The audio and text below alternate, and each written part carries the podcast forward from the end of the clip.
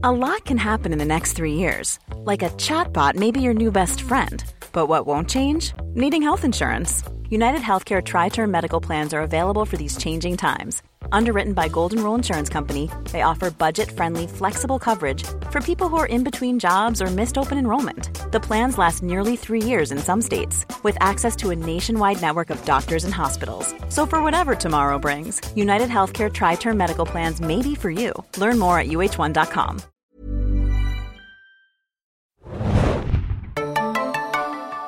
Kalte Virus Yao Bjane. Das war Navi für Hallo, ich bin Bjane und damit herzlich willkommen zum Serienjunkies Podcast. Diesmal zum lang erwarteten, vielleicht sogar lang ersehnten James Cameron-Film Avatar The Way of Water. Ich reise heute nicht allein zum biolumineszierenden Polyphenus-Trabanten Pandora im Alpha Centauri-System, sondern habe auch die liebe Hanna und den lieben Adam mit dabei. Ewa sei mit euch. Hallo. Moin, moin. Ahoi, hoi, äh, hier ist Adami Sully. Und Sully Stick Together, wie wir wissen. Ja, also Absolut. Avatar 2, geil. Aber was für eine Anmord, Björn. Ich, äh, meine ja. Augen blinzelten gerade ganz. Meine Nase blutet immer noch von, von den vielen Facts direkt am Anfang. Ja, Adam, ich höre bei dir schon raus, der Hype ist bei dir auf jeden Fall real, aber ich würde deshalb mal Hannah fragen, wie groß war bei dir eigentlich der Hype für den neuen Avatar-Streifen und wann hast du den Teil 1 eigentlich das letzte Mal gesehen? Ich muss leider gestehen, ich habe es wirklich fast vergessen, dass Avatar noch kommt. Ich weiß, dass Adam, ich glaube, wir hatten irgendwann mal vor ein paar Monaten oder so gesprochen, was kommt denn noch so ungefähr an Blockbustern nach Wakanda? Und dann hattest du, glaube ich, auch Avatar gesagt. Mhm. Und dann hatte ich es irgendwie vergessen und dann gingen wir in die PV und wir waren ja in unterschiedlichen Städten in der PV. Und ich schäme mich heute noch so ein bisschen, weil ich habe dann die Rocket Beans Leute in Hamburg getroffen vom Kino. Und dann hieß es so, ja, schade, du hättest ja auch bei Kino Plus irgendwie dabei sein können. Und ich so, ja, was ist denn Thema? oh Gott. Und ich dachte, wenn Der jetzt die größte PV, Film des Jahrzehnts. wenn jetzt die PV ist am Dienstag, ich dachte, Avatar startet erst nächste Woche. Also ich war komplett, wie gesagt, ich schäme mich heute noch, Alvin, ich weiß nicht, ob du unseren Podcast hörst, bitte verzeih mir diese, diese komplette Planlosigkeit am Morgen. Nein, ich hatte es wirklich verdrängt und ich muss auch wieder gestehen, sorry, gleich die Doppelung, ich habe Avatar 1, ich glaube, zweimal im Kino gesehen und dann nie wieder. Also schon ein Weilchen her. Nicht, weil ich ihn schlecht fand, einfach nur, weil ich ihn einfach dann nie wieder gesehen habe. Immerhin zweimal im Kino, das ist ja auch schon was Besonderes, finde ich. Und deswegen dachte ich noch kurz, so müsste ich ihn nicht eigentlich noch mal sehen, bevor ich jetzt den zweiten Teil schaue. Und dann war aber irgendwie so viel mhm. Kuddelmuddel und so viel los und so viel Sichtung und sowas, dass ich es dann nicht getan habe, was aber auch okay ist. Also ich dachte mir, ich finde, man kam sehr gut wieder rein. Ja, ich habe ihn damals wirklich nur in so einem Kleinstadtkino gesehen. Der, also da war ganz bestimmt nicht die beste Technik am Start. Deshalb hatte ich auch nie das krasse Avatar-Technikerlebnis.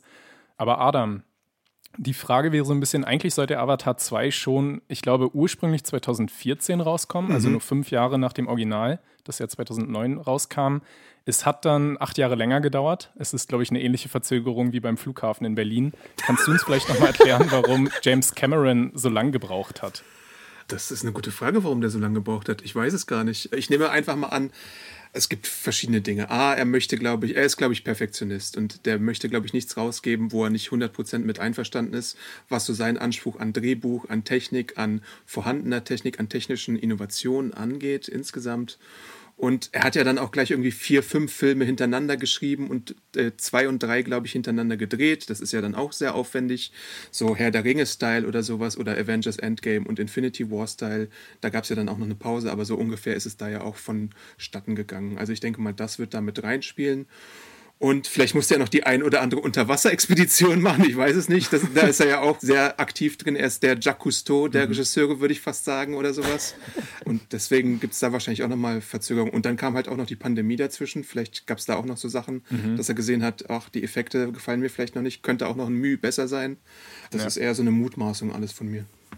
Es war ja auch der erste Film, der dann nach der Pandemie wieder drehen konnte. Also die waren, glaube ich, das war die erste große Hollywood-Produktion jedenfalls, die dann in Neuseeland weitermachen durfte, mit ganz strengen Auflagen, dass sie irgendwie auch alle zwei Wochen in Quarantäne gehen und so im Sommer 2020. Und ich glaube, was vielleicht auch noch eine Rolle spielen könnte, ist, dass das Studio Fox ja in der Zwischenzeit auch noch von Disney geschluckt wurde. Stimmt. Ich weiß nicht, inwiefern das den ganzen Plan umgeschwenkt hat.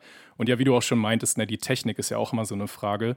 Ich glaube, die Grundidee zu Avatar hatte Cameron schon 1994, aber damals war es einfach so, dass die Technik wirklich noch nicht da war.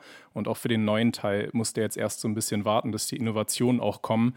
Unterwasser-Mocap, mehr Frames per Second, all das musste, glaube ich, erst ein bisschen revolutioniert werden. Hanna und ich haben gerade schon im Vorgespräch ein bisschen darüber geredet, wie auch andere Filme wie Alita auch so als Testballons für die Technik gedient haben in den letzten ja, Jahren seit Avatar 1.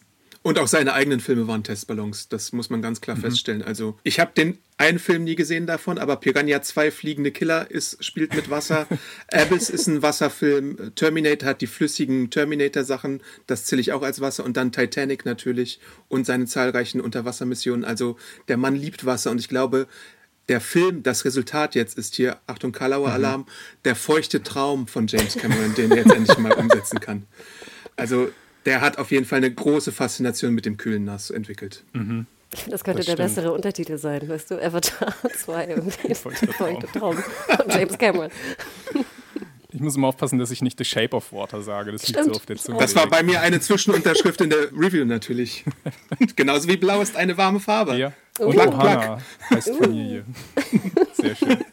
Genau, lest gerne nochmal Adams Review, die ist sehr, sehr ausführlich geworden. Hanna, das Produktionsbudget bei dem neuen Film wird ja so auf schlappe 350 bis 400 Millionen Dollar geschätzt und ich glaube, Cameron hat sogar selber gesagt, dass der Film mindestens 2 Milliarden Dollar einspielen muss, womit er dann so in der Top 5 der erfolgreichsten Filme aller Zeiten wäre. Davon hängt dann sicherlich auch ab, ob Teil 4 und 5 wirklich noch umgesetzt werden.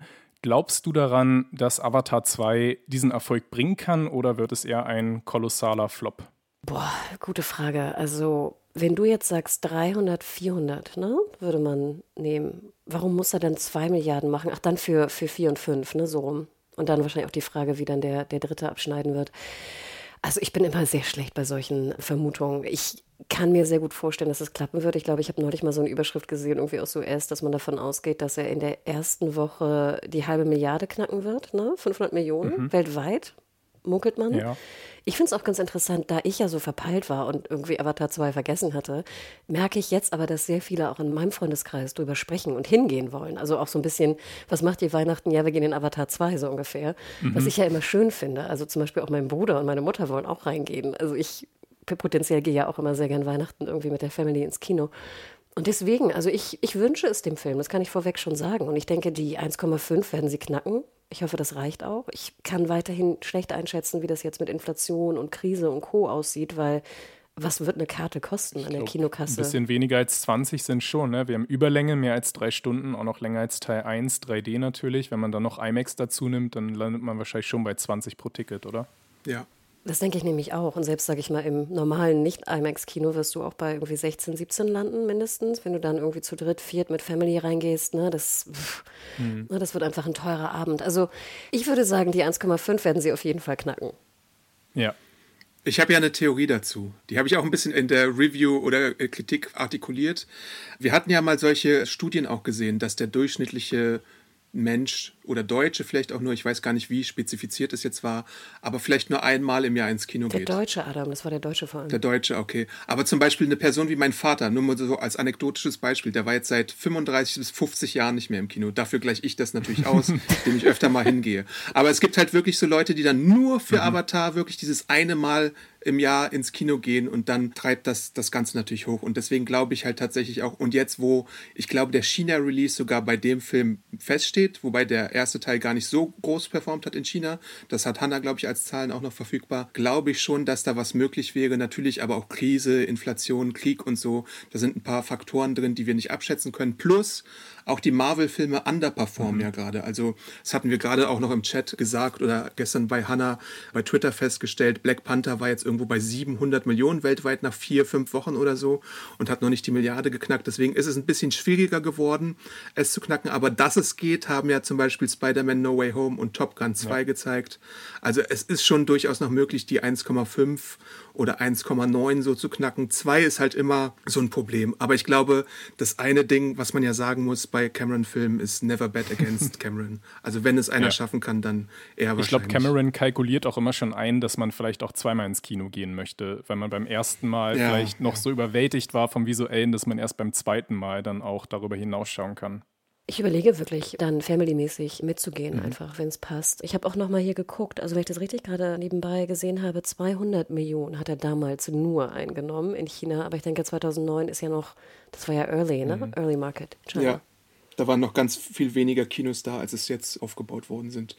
Aber gleichzeitig muss man auch sehen, strikte Covid-Regeln in China und vielleicht darf so ein amerikanischer Film auch gar nicht so lange laufen dort, weil neue Gesetze und so. Also da muss man echt abwarten, wie China performen wird. Aber könnte halt ein guter Market sein, aber muss ja. halt auch nicht. Wo man auch schon in den, in den frühen Prognosen sieht, dass der Film vielleicht ein bisschen überperformen könnte im Vergleich zum ersten, ist eben auch der Heimatmarkt, USA. Dort war, glaube ich, bei Teil 1 damals nur am Auftaktwochenende 77 Millionen Dollar was eigentlich gar nicht so viel ist, wirklich. Und dieses Jahr werden 175 Millionen vorausgesagt. Kann sich natürlich noch alles ändern. Aber auch hier würde man dann eben sehen, dass es einen großen Vorsprung zum ersten Teil auch noch gäbe. Ja, und Inflation, Björne. Ja, sowieso. Ne? Also in 13 Jahren, ich weiß ja nicht. Also ich fand Kino in USA immer teuer, aber die Rechnung, die wir hm. gerade für Deutschland gemacht haben, ich schätze mal, das zahlt so im IMAX irgendwie 28 Dollar oder sowas. Ja. Und es gibt auch noch sowas wie 4DX-Kinos. Da hatte mir auch einer bei Twitter zum Beispiel geschrieben, das ist jetzt auch in Deutschland verfügbar, auch in dem Kino, wo ich ihn gesehen habe, im UCI IMAX. Da gibt es auch dann nochmal einen 4DX-Saal, wo du dann tatsächlich so durchgerüttelt wirst, nass gespritzt wirst, wo du teilweise dann so 270 Grad Leinwand noch hast, was dann nochmal so ein extra Erlebnis Erlebnis ist. Und für so einen Film und für so ein Erlebnis ist Avatar ja dann auch prädestiniert oder iSense, was es da alles gibt. Also es gibt noch verschiedene Möglichkeiten, um da die Tickets noch ein bisschen premiummäßiger teurer zu machen sogar. Obwohl ich möchte auch jetzt nicht so nass in Anführungsstrichen da ja. im Kinosaal sitzen. Weil das bei Avatar bei jeder Gelegenheit spritzt es und du bist dann so völlig durchnässt von irgendeinem Scheiß, der dann auf dich niederprasselt. Also. Und es war so bitterkalt im Kino bei uns, deswegen. Also jetzt die Vorstellung, dann noch irgendwie so nass und klamm irgendwie zu sein. Nee, sorry, bin ich raus. Ja.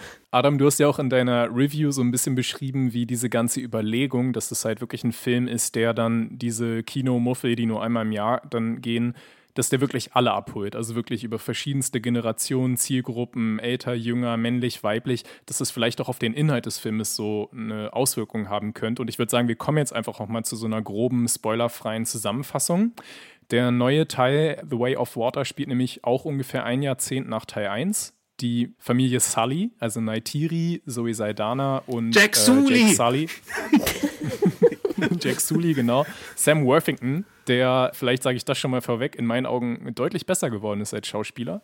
Mhm. Die haben eine Familie gegründet, drei leibliche Kinder, Netayam, Loak und Tuk und zwei adoptierte Kinder, Kiri und Spider, der eigentlich ein Mensch ist.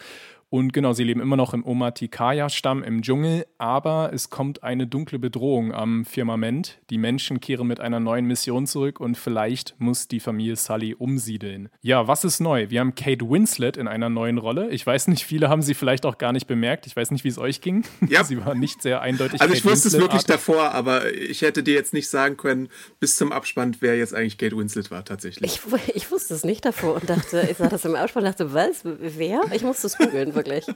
Sie war Ronel, obwohl der Name vielleicht auch nicht wirklich hilft. Nein. Ich weiß nicht, wie oft der gefallen die ist. Die türkise Stammesdame, die schwanger war auch, ne? Das war genau. so. Genau, die Fischlady. Genau. Wir haben Clive Curtis, wir kennen ihn aus Fear the Walking Dead, ein neuseeländischer Schauspieler, der spielt den Mann des Charakters von Winslet, nämlich den Stammesführer Tono Vari. Und wir haben auch noch Edie Falco aus Sopranos und Nurse Jackie, die einen General spielt. Also das sind, glaube ich, so die wichtigsten Neuergänzungen. Die habe ich, glaube ich, sofort erkannt, weil ich finde, man erkennt sie sofort an diesem sehr New Yorker Englisch, das sie spricht. Und an dem Kaffee ja. to go, an dem sie die ganze Zeit nippt. Sie hätte noch ein bisschen mehr Goldschmuck tragen müssen, so Carmella-mäßig. Dann wäre es, ja. glaube ich, einfacher gewesen. Oder sagen müssen, ey, I'm walking. Tony, Tony. Genau, also das sind so die wichtigsten Neuergänzungen, würde ich sagen. Wir haben da ja auch so spannende Geschichten dann gehört, dass zum Beispiel Kate Winslet für die Dreharbeiten, weil eben vieles unter Wasser auch spielt, tatsächlich den Rekord von Tom Cruise gebrochen hat, was Apnoe-Tauchen. Spricht man das so aus? Apnoe-Tauchen? Ja. oder? Ich würde. Okay. Na gut. also tauchen ohne Flasche. Sag doch mal Lazarett. Sie hat jedenfalls mehr als sieben Minuten am Stück geschafft für eine Szene. Ich weiß ehrlich gesagt auch gar nicht, welche Szene das gewesen sein soll, was vielleicht auch ein bisschen schade ist, aber man sieht einfach, ne, die Leute, die da jetzt auch neu dabei sind, die werfen sich so rein, weil sie irgendwie spüren, das Projekt hier von Cameron ist so once in a lifetime und ein großer Meilenstein und auch Saidana hat, glaube ich, sechs Minuten am Stück ohne Flasche getaucht. Das ist schon ziemlich krass. Wer ist denn so für euch der MVP unter den Neulingen? Ich würde sagen, weil man ihn halt am meisten sieht, so und weil man ihn am besten erkennt, der Darsteller von Spider, Jack Champion. Den ich ein bisschen für den einen aus Stranger Things gehalten habe die ganze Zeit, weil er ihm so ein bisschen ähnlich aussieht, dem Rettungsschwimmer-Guy.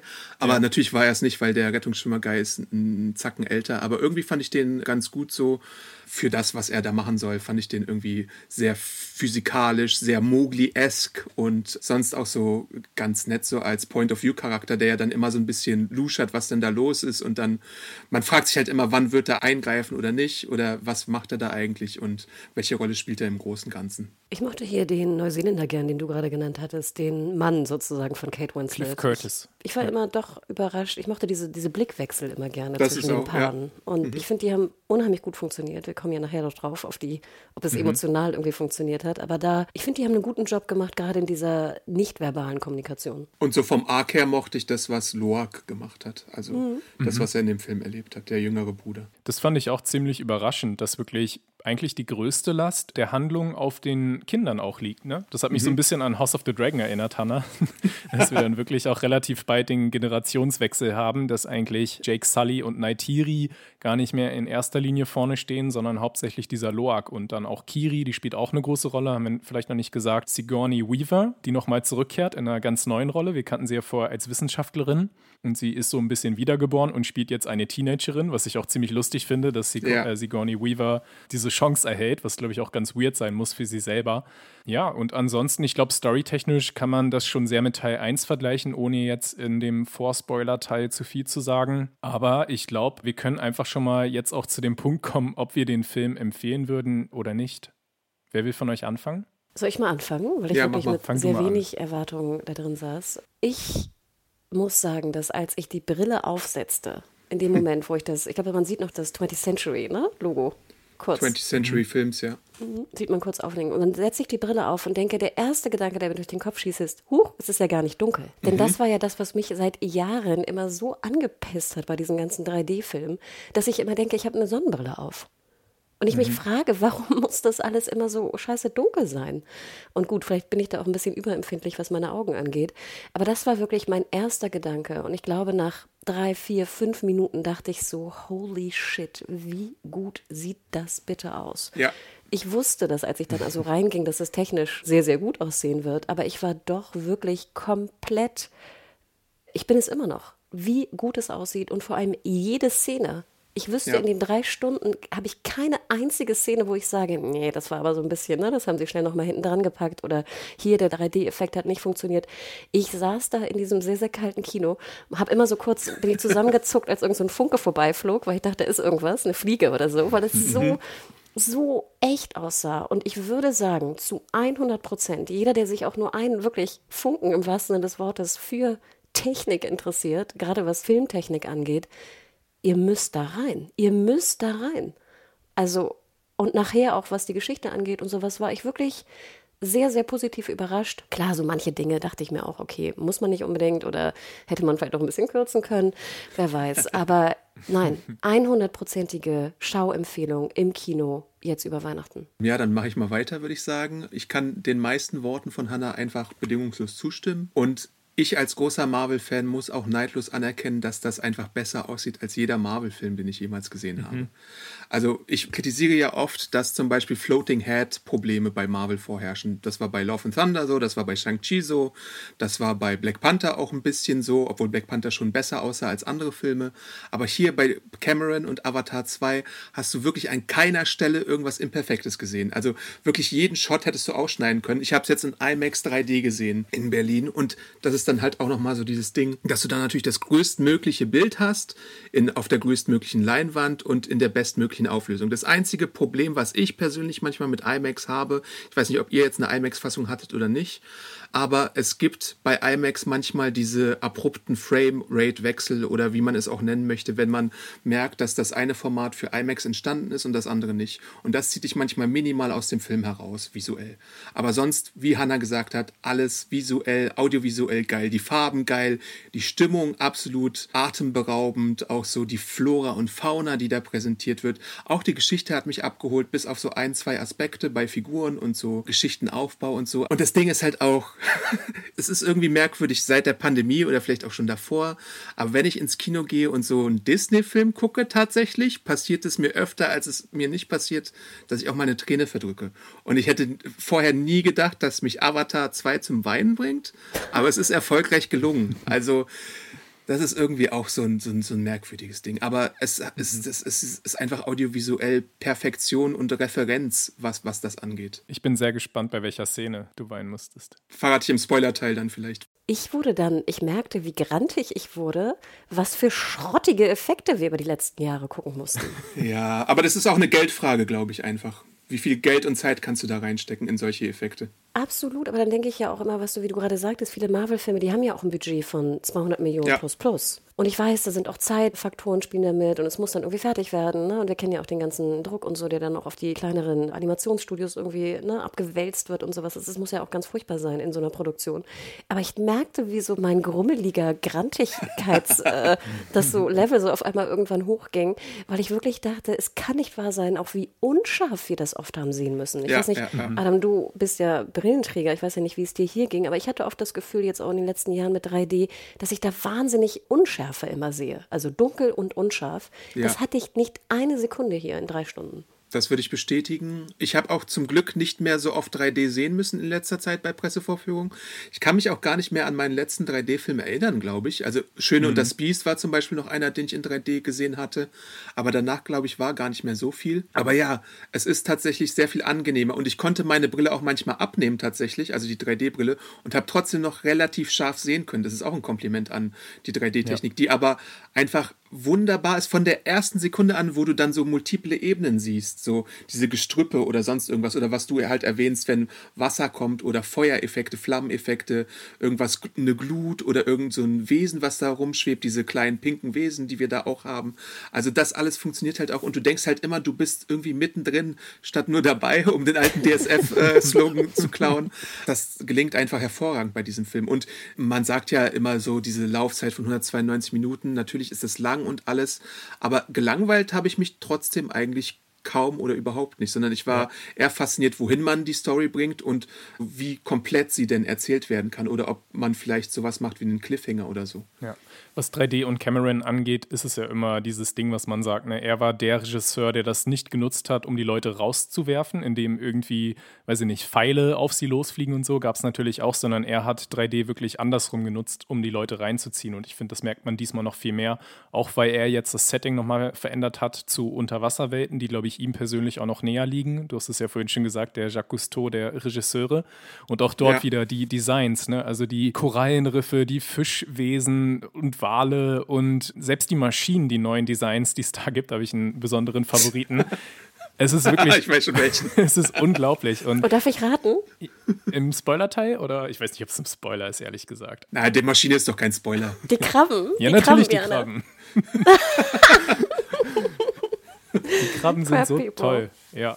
Also man merkt wirklich wieder hunderte Menschen, na, hunderte ist wahrscheinlich noch untertrieben, einfach so eine gute Arbeit abgegeben haben. Und ich habe sogar das Gefühl, das ist so ein Film, den nicht nur Filmfans schauen sollten, sondern einfach alle Menschen, weil es fühlt sich für mich ein bisschen so an wie im 19. Jahrhundert oder so, wenn dann so die Wunder mhm. der modernen Technik, so zum Beispiel die Titanic, das größte Schiff der Welt wurde gebaut und alle laufen neugierig in den Hafen, um es einmal gesehen zu haben und irgendwie hoffnungsvoll in die Zukunft zu schauen, was alles möglich sein wird, technologisch, wissenschaftlich. Und das ist Avatar 2 jetzt irgendwie auch so ein bisschen, dass Leute einfach mal wieder ins Kino gehen, um zu sehen, wie weit wir eigentlich gekommen sind, dank so Visionären wie Cameron was CGI-Technik angeht, dass selbst künstliche Wesen auf einmal Emotionen in uns auslösen können und wirklich auch vergleichbar mit echten gefilmten Menschen und auch all die anderen Neuerungen. Vielleicht haben wir Avatar 5 sogar schon als 3D ohne Brille, wer weiß. Ich würde es Cameron wirklich zutrauen, dass er auch dort nochmal einen Meilenstein der Technik schafft. Und allein dafür ist es eine absolute Empfehlung. Die Story selbst ist natürlich sehr konventionell, aber ich glaube, das ist auch nötig für so einen universellen Film, dass er in allen Territorien, in allen Altersklassen irgendwie auf was stößt. Da kann man jetzt nicht die super innovative Story erzählen, sondern sie muss irgendwas allgemein Verbindendes auch haben. Deshalb passt das schon. Und ja, also von mir natürlich auch eine ganz, ganz klare Empfehlung, diesen Film zu sehen. Darf ich noch was zu dem brillenlosen 3D sagen? Gerne. Ich hätte ja fast erwartet, also das ist vielleicht noch zu viel Druck, aber ich hätte fast erwartet, dass das für Avatar 2 schon fertig hat. Und mhm. ich glaube, dass es für Avatar 3 dann tatsächlich gebacken bekommt. Weil, soweit ich das mitbekommen habe, gibt es ja jetzt auch schon so Tests in Kinoseelen mit brillenlosen 3D. Und natürlich gibt es auch den 3DS von Nintendo schon, der auf eine ähnliche Technologie gesetzt hat. Da musste aber natürlich auch so ein bisschen auf das Schielen und sowas von den ja. Leuten setzen. Aber ich glaube fast, dass das so einer der nächsten großen Schritte sein wird, den Cameron dann in einem der Teile präsentieren wird. Und ich bin gespannt, ob das klappt oder eben nicht. Oder ob man damit dann wieder Leute ausschließen würde, die vielleicht eine gewisse Augenproblematik haben. Ich habe ja auch eine Augenproblematik. Mhm. Also es ist halt, da bin ich gespannt, wie sich das entwickeln wird. Ja. Und um noch mal ein bisschen zu übertreiben, ich glaube eben wegen dieser technologischen Revolution, die Cameron eigenhändig vorantreibt, wird er in, sagen wir, 100 oder 200 Jahren auch der Regisseur sein, der nicht vergessen sein wird. Also selbst so jemand wie Spielberg, der natürlich unfassbar wichtig war, oder Scorsese, ich glaube, die werden nicht so groß sein wie Cameron, weil er wirklich das Medium Film einfach gefördert hat wie kein anderer. Und Avatar 2 ist mal wieder ein sehr, sehr beeindruckendes Beispiel dafür. Und ich glaube, damit, mit dieser krassen Empfehlung von uns allen dreien, können wir jetzt in den Spoiler-Teil kommen. Adam, möchtest du für uns fauchen? Jack Sully! Spoiler! Genau, damit sind wir im Spoiler-Teil. Wir fangen an mit dem ersten Akt. Es ist so ein bisschen die Einführung, die Verbindung zu Teil 1. Wir haben einen Voice-Over von Jake, der uns erzählt, glücklich sein ist einfach. Er hat sein tolles Familienleben mit dieser Patchwork-Family und die Natur ist am Heilen, weil die Menschen weg sind und alles ist gut. Aber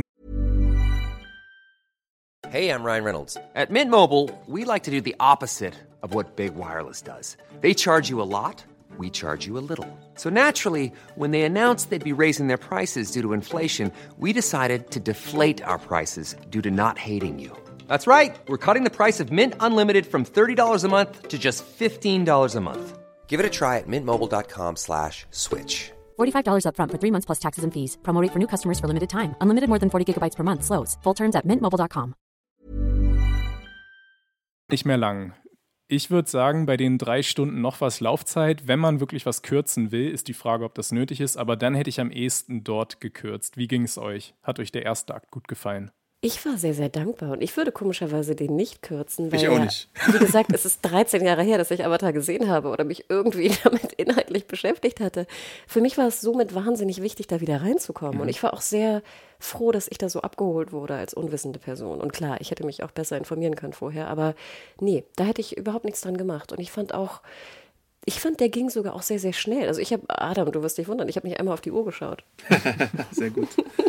Ich durfte gar nicht auf die Uhr schauen wegen der ganzen Security. Da war im Kino überall Security, dass wir unser Handy nicht berühren. Hast du eine Apple Watch oder was, dass du da nicht drauf gucken Bjarne, Bjarne, trag mal hier richtige Wrist, Wristport. Na, ich habe nur Handy. Also ich finde nur eine Sache ein bisschen merkwürdig, was der Film macht. Ich hätte eher im Mittelteil irgendwo gekürzt, weil manchmal gibt es so die eine oder andere Spacewahl-Szene, die hätte man kürzen können Nein. vielleicht, oder die war so ein bisschen redundant. Also es gibt so manchmal so eine Sache, da ist eine Szene, die wird kurz angedeutet, dann fragt zum Beispiel Naitiri, ihre Tochter, was ist mit dir? Und dann gibt es kein Follow-up so richtig. Das ist mhm. wirklich so eine 20-Sekunden-Szene und da frage ich mich, was macht das jetzt mit der Figur? Und ich finde auch insgesamt mein größter Kritikpunkt, den ich an der Story habe, beziehungsweise an dem Einsatz einer Figur, ist einfach, man wusste nicht so richtig, was man mit Naitiri anfangen soll. Mhm. Also sie hat als einzige keine Agency, beziehungsweise Agenda. Sie sie hat nicht so eine richtige Storyline. Sam ist irgendwie der große Häuptling, der Vater und der Patriarch der Familie und sie Jake. ist halt immer da, wenn es ernst, Jake, sorry, wird halt immer, genau, sie ist halt immer da, wenn es ernst wird und hat, schnappt sich den Pfeil und Bogen und kämpft und ist immer noch eine geile Bogenschützin und alles, besser als Katniss Everdeen. Aber so richtig eine eigene Handlung oder irgendwie so einen Arc, den sie durchläuft, hat sie nicht. Sie ist dann immer so diejenige, die sagt, ah, wir müssen irgendwie das und das machen, so ein bisschen, aber so richtig nachgefolgt oder so Druck wird dann nicht gemacht. Oder sie hat halt auch, weiß nicht, wenig selbstständig zu tun, finde ich. Danke, dass du das sagst, Adam. Vielleicht kann ich da meine Kritik auch schon so ein bisschen einfließen lassen, weil das hat mich nämlich auch so ein bisschen gestört. Ich hatte immer das Gefühl, genau, der Vater ist dann immer so, ne, ich bin der Protector, ne, ich muss alles beschützen mhm. und muss hart sein, damit meine Kinder mir irgendwie gehorchen und sowas. Dann war dieser ganze Familien-Kinderfokus natürlich sehr dominant und auch immer, dann wird hier noch ein Kind hops genommen und da wird ein Kind entführt und, und das Tuck Kind ist, ist noch mit dabei. Und, genau, Tuck ist immer irgendwie mit dabei, wo ich denke, oh shit, okay, gefährlich. Das ging mir so ein bisschen auf den Geist dann irgendwann. Ich fand, es war einfach einmal zweimal, zweimal zu viel. Und aber ich glaube, das ist auch das Problem, was ich nachher hatte. Ich hatte das Gefühl, die Rolle des Vaters wurde sehr stark in den Fokus gestellt, aber die Rolle der Mutter wurde so ein bisschen vergessen. Ja. Und das fand ich so ein bisschen schade, denn ich fand, es wirkte teilweise jetzt im Familienbild sehr, sehr konservativ. Und das meine ich nicht, weil jetzt Mutter, Vater und viele Kinder, sondern einfach konservativ in der Rollenaufteilung teilweise.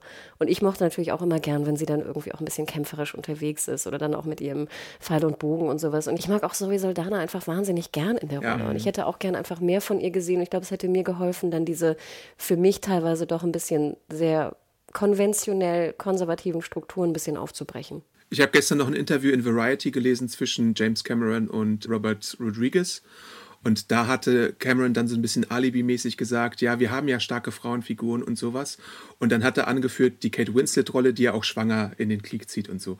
Aber auch da muss ich sagen, die war auch ein bisschen underdeveloped ja. leider. Also gute Frauencharaktere sind auf jeden Fall Kiri und Tuk, auch so ein bisschen mit Abstrichen und so. Und die türkise Lady, die ja dann auch mit dabei ist. Aber auch die hat dann immer so ein bisschen so die Rolle bekommen von wegen, hier, pass mal bitte auf, während wir hier was machen. Sie hat zwar am meisten Agency bzw. Agenda von allen Frauen, würde ich sagen.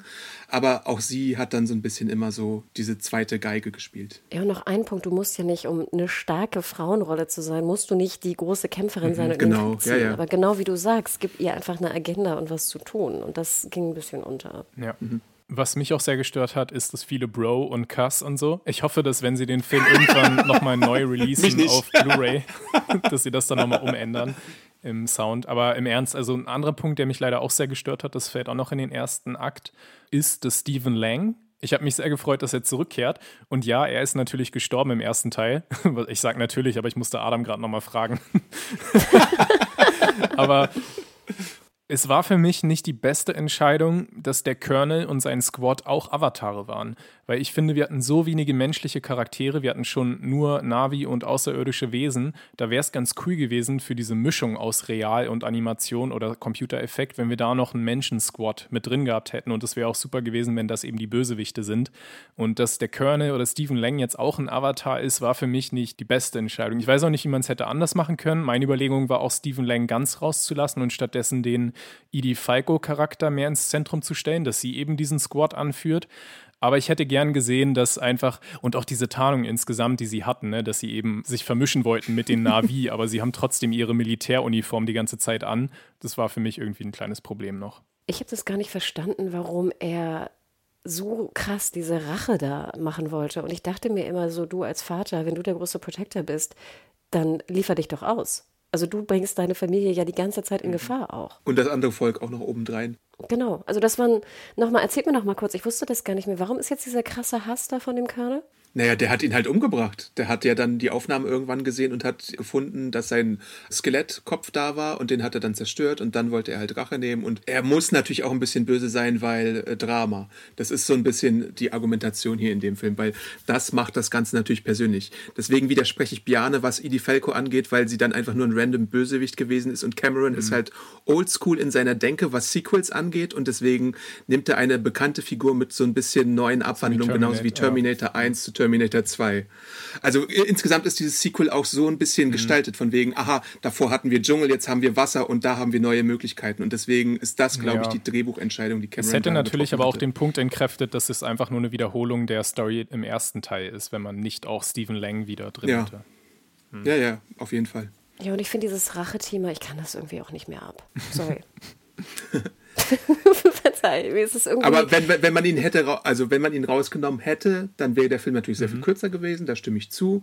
Dann hätte man vielleicht so diese Wahljagd, so ein Captain Ahab hätte man dann vielleicht noch mehr einführen müssen, diesen Typen, der da die Space-Wale jagte, der hätte ins Zentrum rücken können, aber dann hättest du die Familiengeschichte, ja. so wie es Cameron wollte, glaube ich, nicht strukturieren können, einfach. Und ich denke ja auch fürs Cosplay ist ganz geil. Wir werden wahrscheinlich dann irgendwann so, weißt du, die Avatare sehen, die dann so military-mäßig aussehen und eine Sonnenbrille mhm. tragen. Was genau. mir storytechnisch sehr gut gefallen hat in diesem gesamten Prämissenteil am Anfang, ist, dass die Menschheit jetzt auch eine neue Mission hat. Edie Falco erklärt es ja. Es geht nicht nur noch darum, hier dieses Unobtainium abzubauen, was schon immer irgendwie ein total ja. dummes Ding war, sondern die Menschheit hat die Erde einfach zugrunde gerichtet und sie brauchen eine neue Heimat. Und das soll eben Pandora werden, dieser Mond. Und das finde ich eigentlich ziemlich spannend, auch mit Blick auf die nächsten Teile dann, wie sich das weiterentwickelt, wenn wirklich die gesamte Menschheit ja. umsiedeln sollte. Das hätte man gern auch noch mehr rausbringen können. Später sind wir dann doch wieder in so ein Rohstoffding gegangen mit den Wahlen.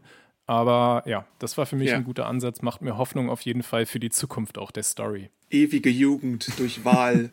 wie heißt es, äh, beim echten Tran. Wal Umbra oder so. Beides. Also es gibt ja diesen Stoff, den Wale auskotzen, glaube ich, der für Parfüme gemacht wird. Ich glaube, das war so ein bisschen auch die Metapher dafür.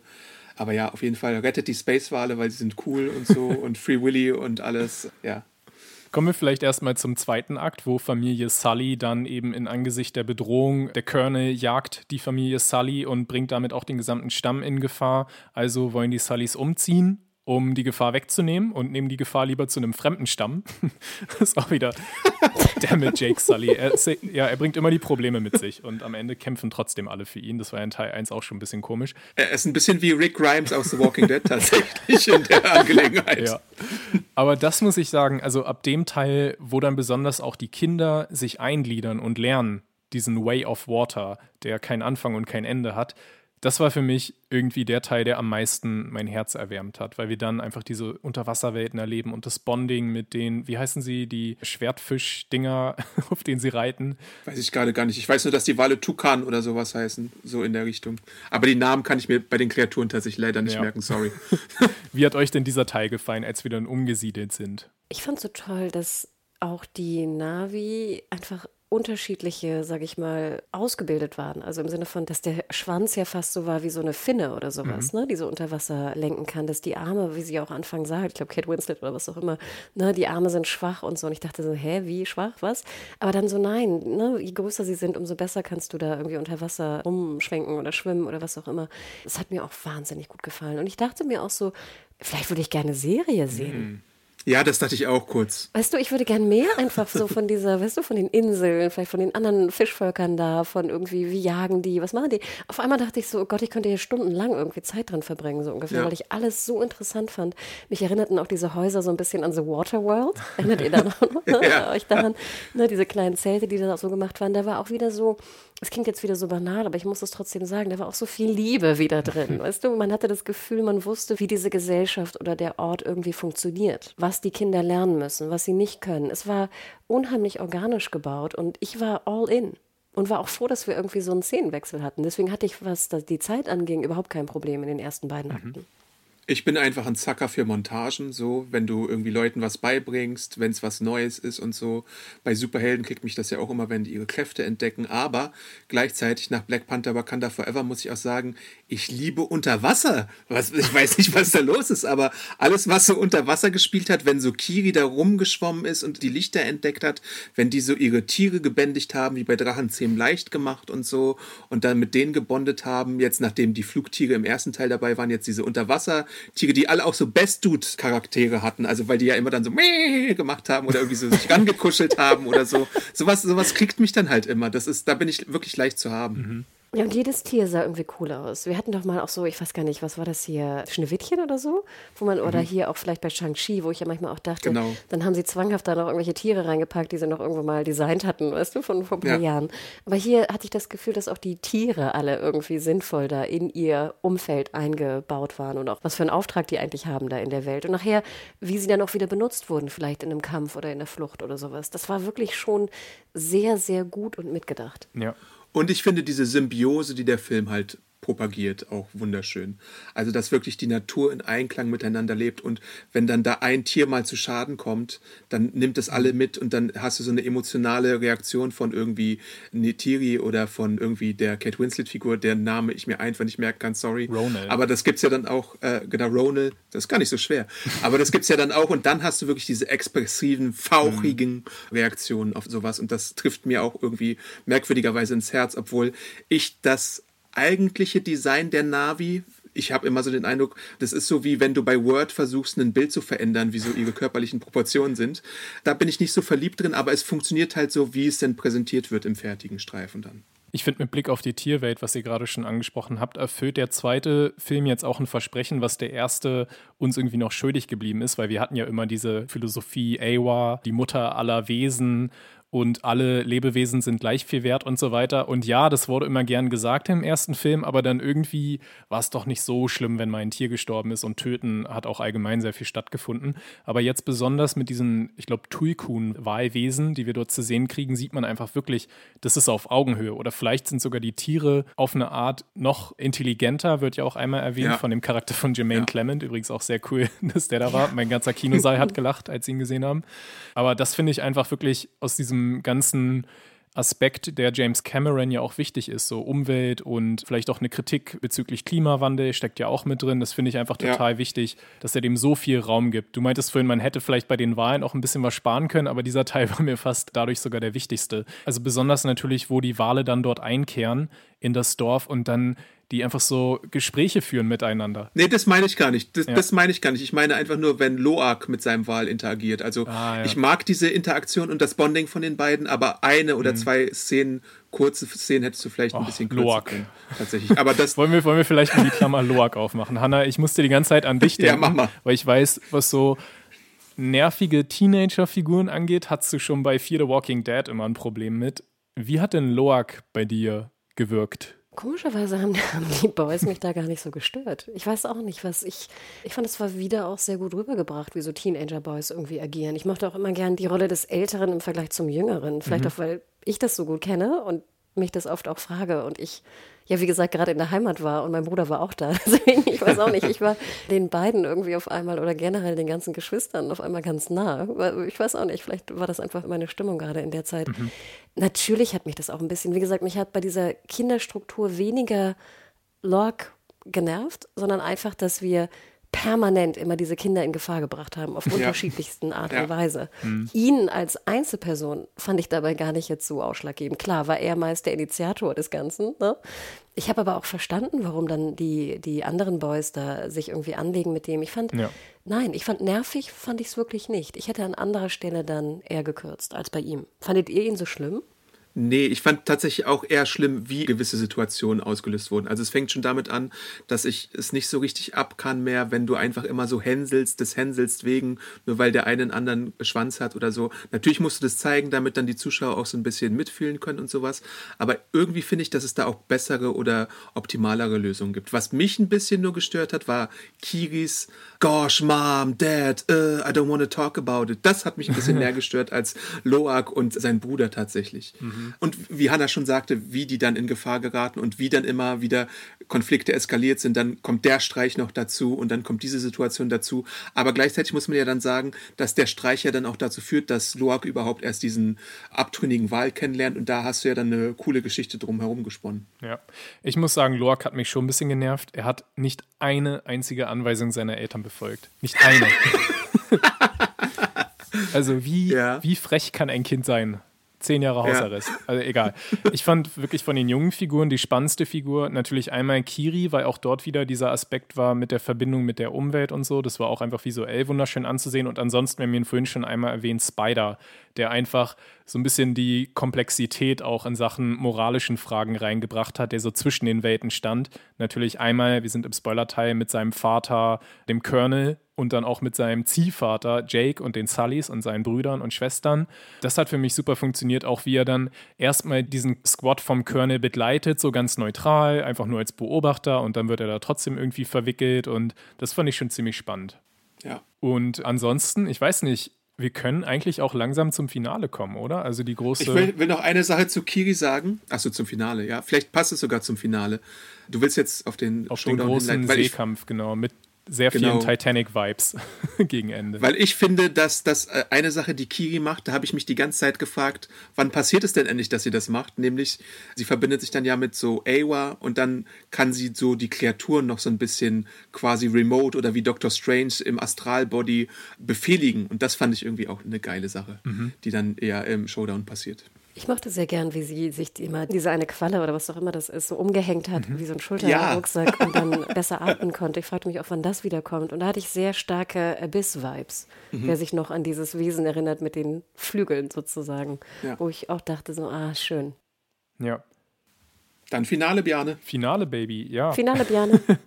was mich beim Finale ein bisschen, äh, es hat mich desorientiert, immer, welche Akteure jetzt gerade da sind und welche nicht so. Weil zum mhm. Beispiel Ronel und Tonovari, die waren kurz da, um ein bisschen mitzumachen und dann waren sie aber die letzte halbe Stunde irgendwie gar nicht mehr am Start und dann waren die Sullys, natürlich Sully Stick Together und so, haben das alles alleine gewuppt.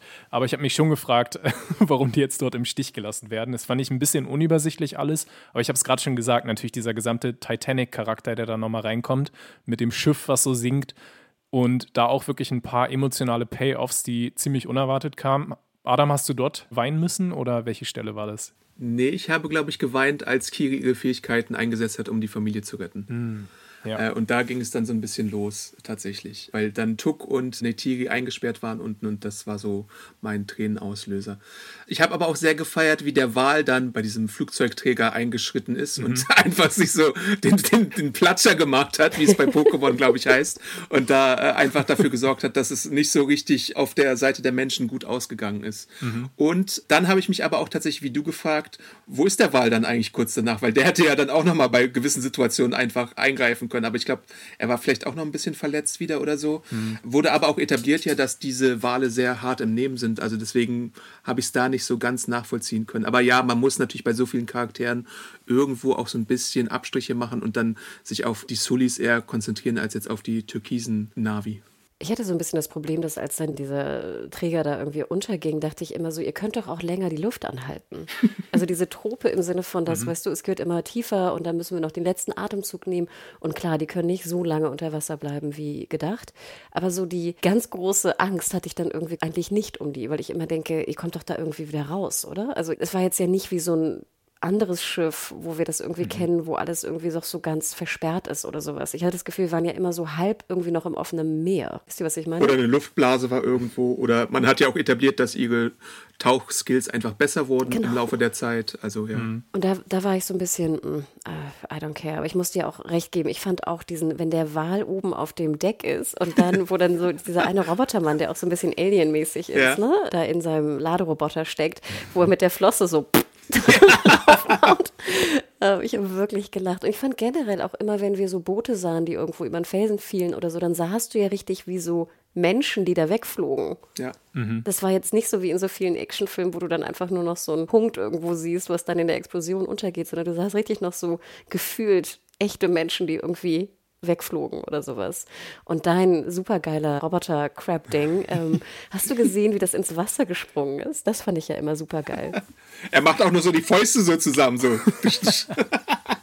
Ich liebe das immer bei Cameron, dass diese ganzen Objekte ja auch, die sind ja echt, ne? Die werden ja mhm. richtig gebaut und die funktionieren auch. Und ich finde, das siehst du auch, dass die alle technisch so erdacht sind und so gebaut sind, dass sie auch funktionieren könnten. Und dann siehst du, wie diese Crab-Roboter-Dudes da losmarschieren und dann die vorderen Crabs so oben wie an so einem Halter festhalten und dann so runterhüpfen. Hm. Ja. Genius. Ach, ich, oh, ich will so ein Ding haben, Weihnachten. Was ich mir einfach zehn Minuten lang angucken könnte, ist Neytiri mit ihren Volltreffern, weil die sind auch alle so super satisfying. Mhm. Sie schafft ja mit ihren Pfeil oder Bolzen, wie man auch immer das nennen möchte, einfach auch diese Roboter durchzudringen und ja. dann sammelt sie die ja wieder auf. Ich habe irgendwann darauf geachtet, hat sie eigentlich einen Köcher, aber sie hat keinen. Sie sammelt die meistens wieder auf oder hat nur so ein, zwei Pfeile, glaube ich, dabei und verwendet die halt wieder, was auch super nachhaltig ist. Super, Neytiri. Aber ja, das, das könnte ich mir halt wirklich sehr lange anschauen anschauen. Ich glaube, sie befestigt die auch an dem Bogen, kann das mhm. sein? Mhm.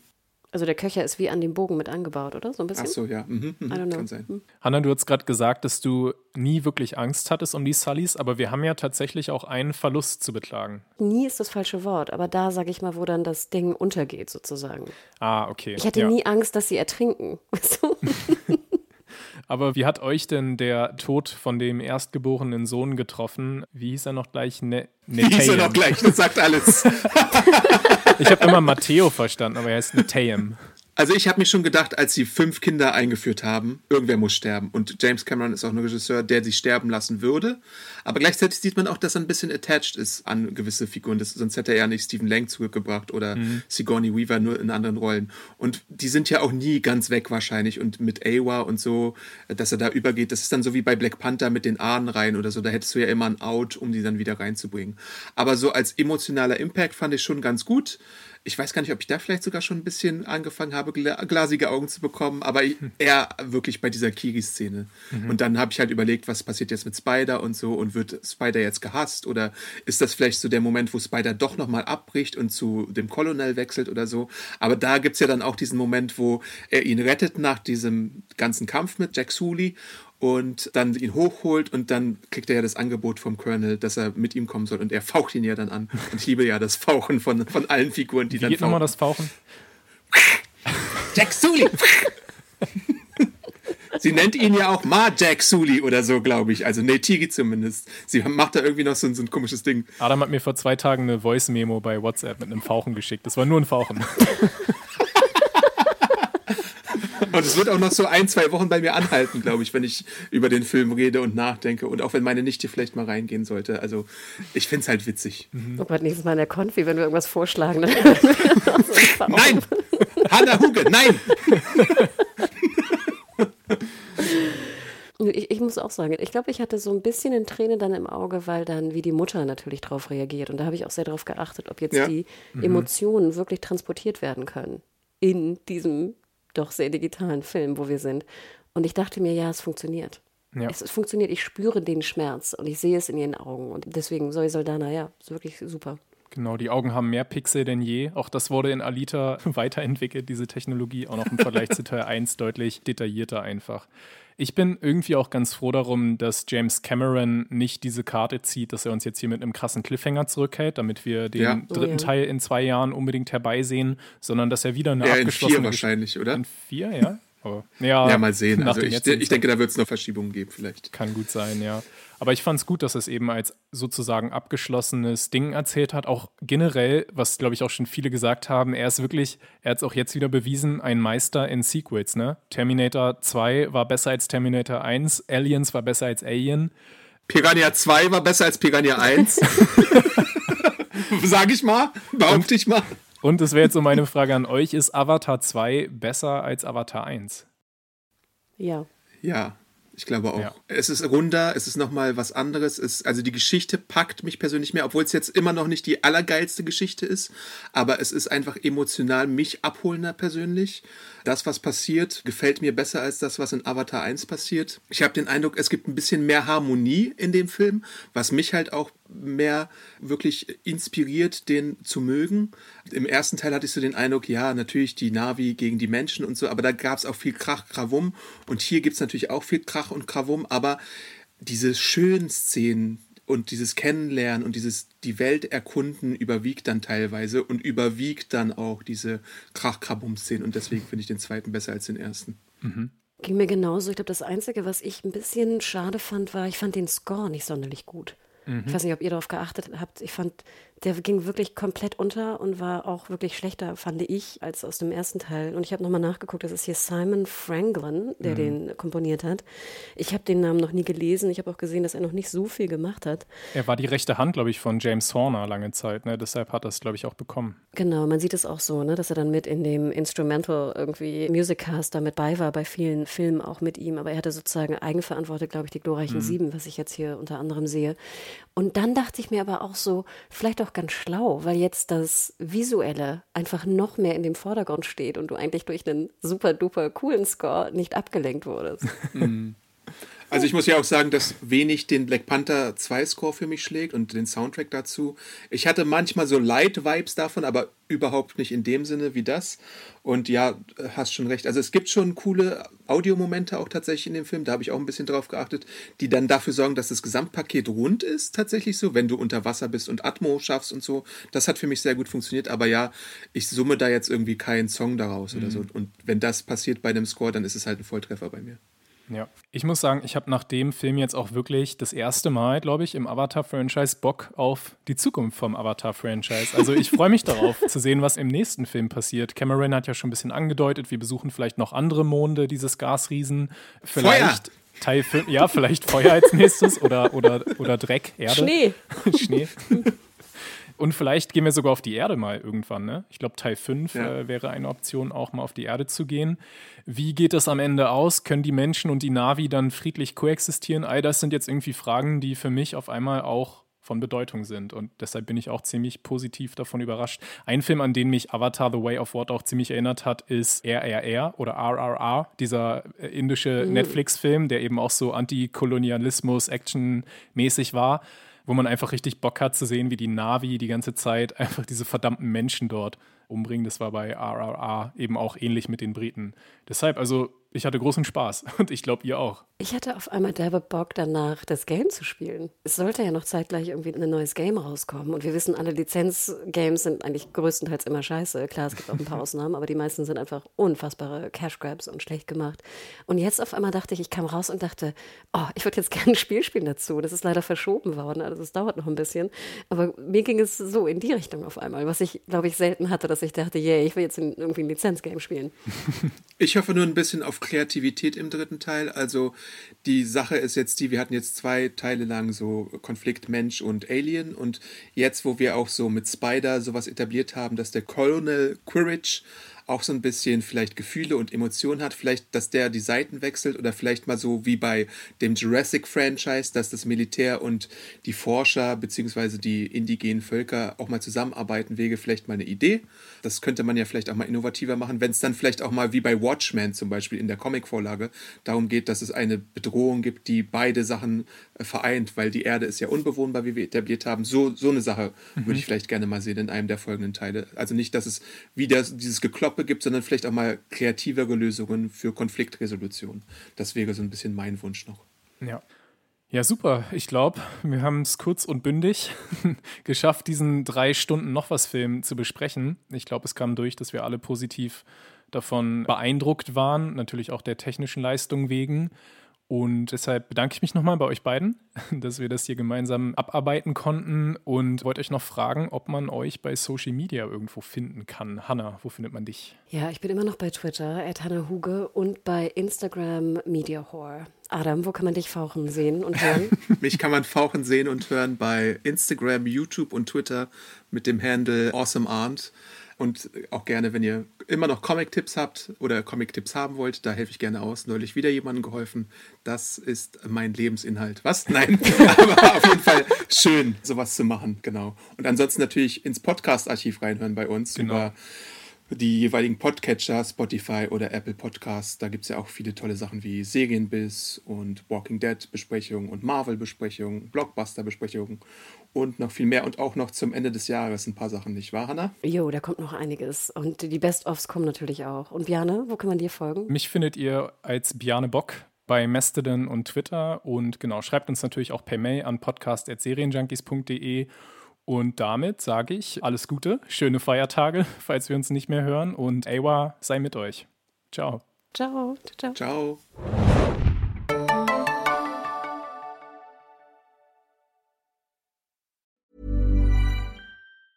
Small details are big surfaces. Tight corners are odd shapes. Flat, rounded, textured or tall. Whatever your next project, there's a spray paint pattern that's just right. Because Rust new Custom Spray 5 and 1 gives you control with five different spray patterns. So you can tackle nooks, crannies, edges, and curves without worrying about drips, runs, uneven coverage, or anything else. Custom Spray 5 and 1. Only from Rust